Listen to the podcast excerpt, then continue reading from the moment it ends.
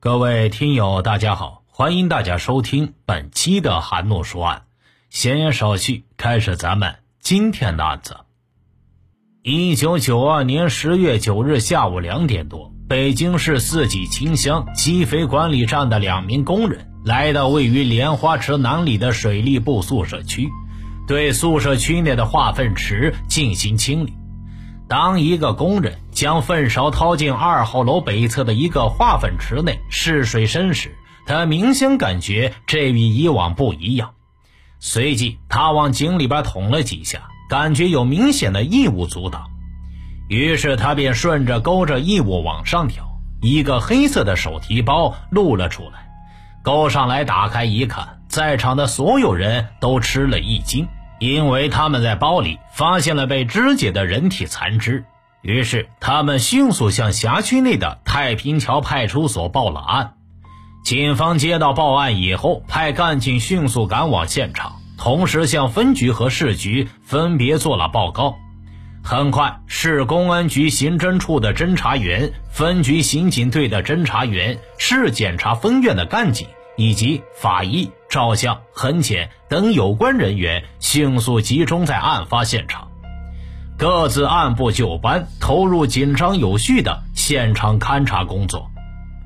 经过现场勘查，发现井中打捞出来的那个黑色提包是一个直径四十公分、长三十公分的旅行袋，袋内装有三个塑料袋，有两个装有人体的大腿，一个装有人体的小腿。肢体高度腐败。随即，公安人员继续在井中打捞，继而又勾上来一个大塑料袋，袋内装有一具女性人体的躯干，无头无肢，肢体被一块台布和两块窗帘布包裹着，也严重变质。经警方判断，这是一起罕见的、典型的杀人刑事案件。经上级批准，专案组随即成立。侦破工作也随即展开。当天晚上，案情分析会在太平桥派出所召开。在会议上，一位老民警突然想起了一件案子，那就是一年前家住水口子村的村民何某来所里报的女儿王玲失踪一案。一九九一年十一月二十七日，一位老太太来到太平桥派出所报案，称她的女儿王玲失踪了。原来老太太家住北京西南的一个小村庄里。当时那个年代，虽说离繁华的北京市区很近，但他们并不是城市户口，村民们的生活还是比较贫困的。之后，由于政府拆迁征地，村里的村民也有一批享受到了农转非的政策，正式成为了城市里的居民。老太太的女儿王玲就是其中之一。此时，王玲才二十出头，人长得很漂亮。从此，不仅有了城市户口，还有了固定的收入。之后，又嫁到了一个条件很不错的家庭里，夫妻特别恩爱。婚后又添了一个孩子，真可谓是好事成双，喜事不断，日子过得真是让外人羡慕。十一月二十三日这一天是周末，丈夫马某有事要去天津一天。一家三口吃过饭以后，便乘坐马某朋友开的车赶往火车站。丈夫走后，王玲乘这位朋友的车回了一趟婆婆家。见到母子俩回来，全家人特别高兴。王玲向家人表示，朋友开着车还在外边，她正好可以借他的车，顺便去一趟商店买点东西回来。晚上七点多，王玲回到了婆婆家，还给孩子买了一个卡通大娃娃。孩子显得特别高兴。吃过晚饭后，王玲表示要去找朋友玩会儿牌，孩子就先放在了婆婆家。王玲是一个特别喜欢玩的人，尤其打得一手好牌，再加上她又长得漂亮，因此她会有交友的能力还是非常强的。家人们也都知道王林喜欢玩，听到他这么说，也就没有阻拦。第二天一大早回到家的丈夫马某就给母亲打电话，问王玲是不是在家里。母亲回答他，王玲没有在那儿，只有孩子在，还表示王玲昨天晚上出去打牌了，还说打完牌直接回家。但马某却说王玲并没有回来，而且马某说话的声音明显特别着急的样子。母亲随即让儿子问问亲戚朋友以及单位，看看他们是否见过王林。但经过一番询问之后，所有人都说并没有见到他，这就让全家人开始着急起来，一种不祥的预感开始笼罩在全家人身上。在找了整整三天之后，依然不见王林的任何踪影。最后实在没办法，王玲的母亲这才到派出所报案。接到报案后，警方也随即展开了调查。警方是如何查的，暂且不提，就说王林母亲刚回到家后不久，就接到了一个陌生电话。这个陌生电话是一个带着河北口音的男子打来的。在电话里，他声称王玲被他绑架了，要家人明天带五千块来到河北涿县的火车站去领人，并要求不要报警。王玲的母亲听到这个消息后，是又惊又喜又怕。喜的是女儿终于有下落了，怕的是女儿会不会有闪失呢？当王玲的家人知道这个消息之后，她的丈夫坚持要报警。最后，家人们通过商量，决定一边筹钱，一边向派出所报警。第二天一大早，在派出所的便衣配合下，一家人匆匆忙忙去了涿县火车站，在那里等了一整天，却也不见人出现，最后只能回了家。很快，陌生人又打来了电话，质问他们为什么要带警察，说他们根本就没有诚意。最后又表示让他们次日上午到石家庄火车站拿钱领人。当一家人再次来到石家庄火车站的时候，又是白等了一天。电话里的陌生人依然没有出现。之后，陌生人又多次打电话让他们到石家庄医院、天津等地，反正就是不停变换地方。结果也是可想而知，每一次都是希望失望而回，始终不见陌生人出现。当陌生人再一次打了电话，让他们到山东某市火车站时，接电话的王玲母亲仔细一听，突然就说不去了。这是为什么呢？原来呀，他从电话里边听出了这个陌生人的声音就是他的儿子王林的弟弟。王立军，这个王立军为什么要这么做呢？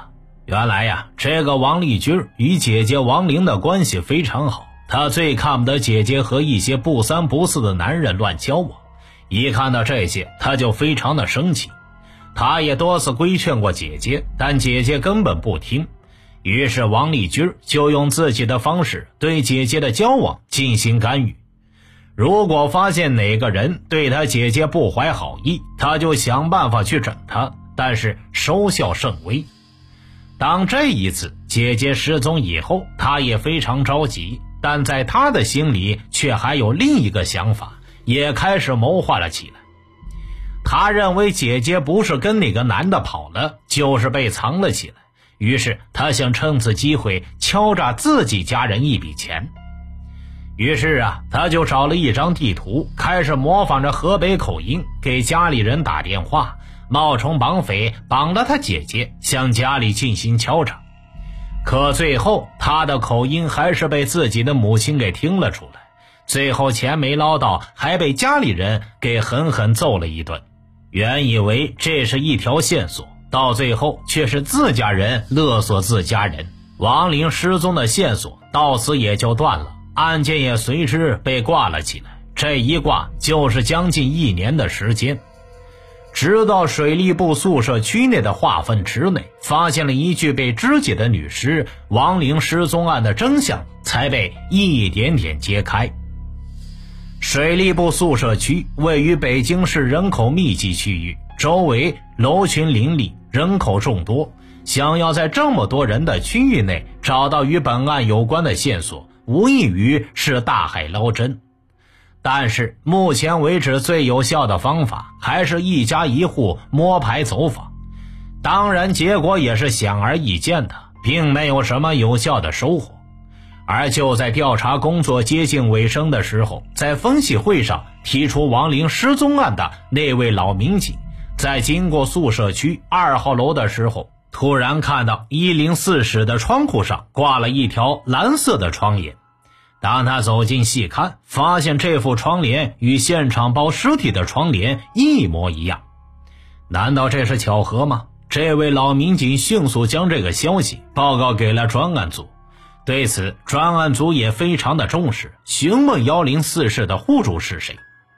这位老民警告诉大家，户主叫周正刚，这所房子是一套一居室的单元房，是单位为了方便工作分给他的。专案组随即对周正刚进行调查，经查，周正刚和王玲原来都在同一所单位工作。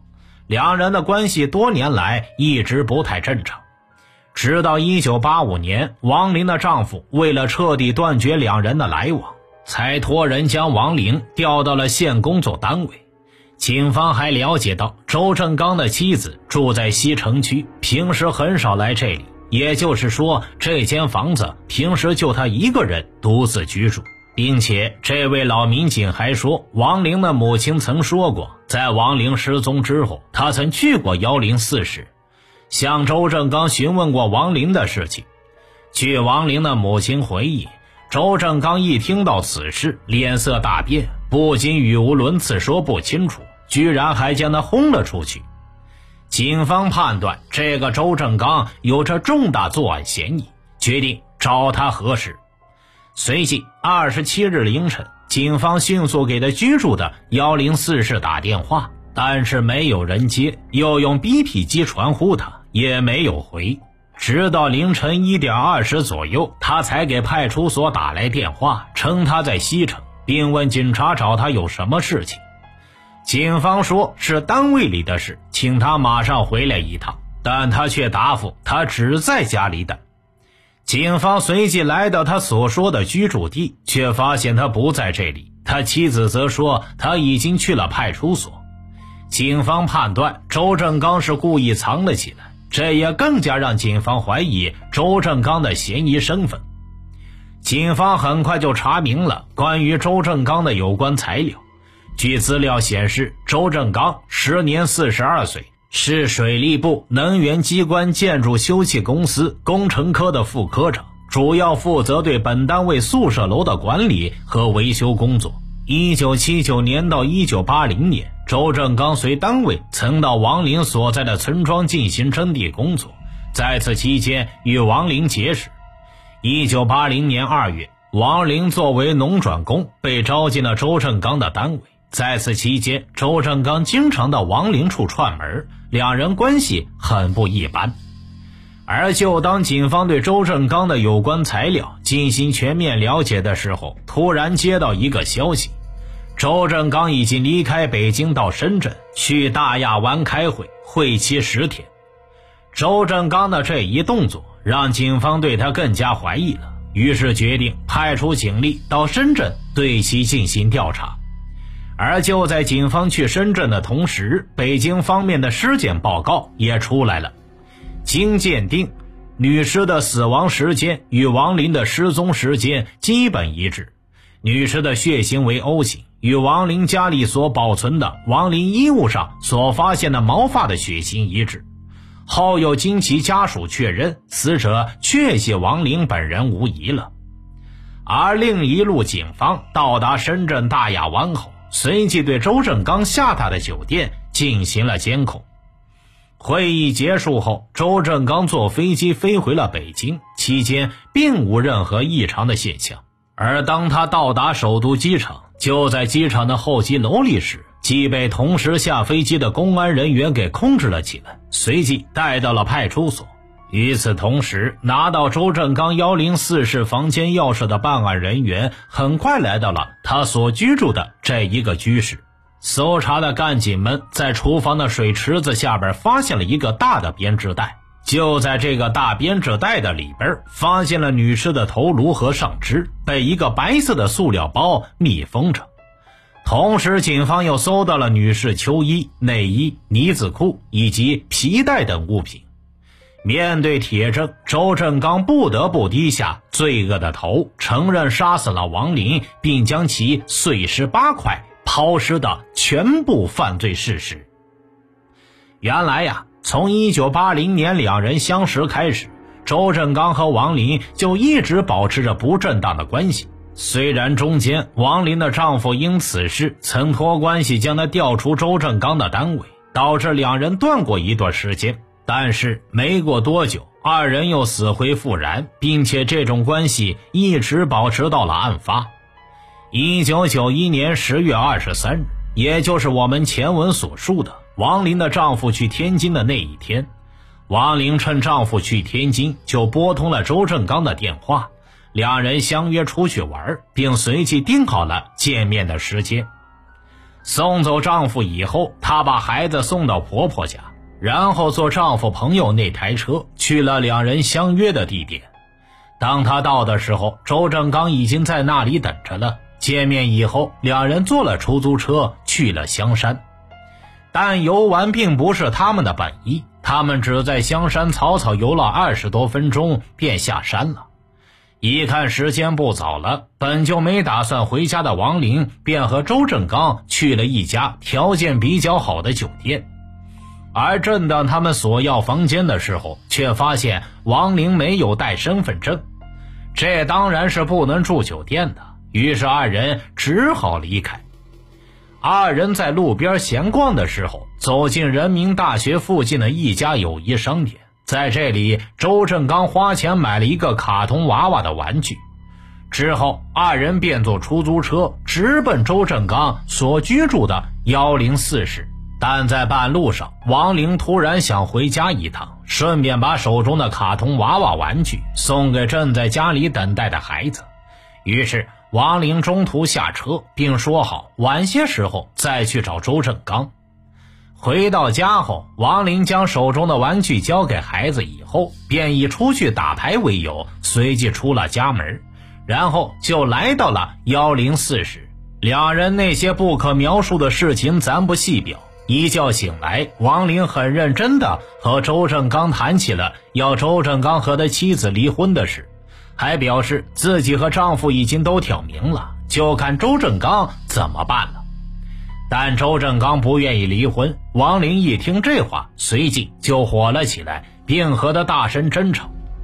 周正刚怕传出去影响太坏，毕竟他也算是一个有头有脸的人物。于是便着急的小声对王玲说：“要他不要这样。”但王玲根本不听，依然如故。周正刚怕丑事泄露出去，于是便狠狠地捂住王玲的嘴。王玲一看周正刚竟然对他动手，便拼命的反抗。此时已经完全丧失理智的周正刚狠狠地掐住王玲的脖子。没过一会儿啊，王玲就不闹腾了。周正刚掐死了他。此时的周正刚看见躺在自己身边的王玲，瞬间慌了起来，但他很快又冷静了下来。尸体该怎么办？一个毁尸灭迹的计划很快就在他脑子里边呈现了出来。下午两点多，他先是骑着自行车，将王玲的部分衣服和随身携带的手提包一起丢进了八一湖公园一带。之后又买了一把剃肉刀和一把菜刀，然后把自己关在屋里，反锁上门，趁着黑夜开始碎尸。他将切下的尸块逐一放进塑料袋和手提包里，又把肢体用一个装风衣用的大塑料袋装着，外加一层窗帘给裹住，也放在了一个大的提包里。夜里三点多钟，他摸黑出了门，来到事先踩好点的二号楼前的化粪池的井口旁，趁四下无人，便着急忙慌地将尸块给扔了进去。随着尸块掉进井里发出的声响，他也吓得拔腿就跑。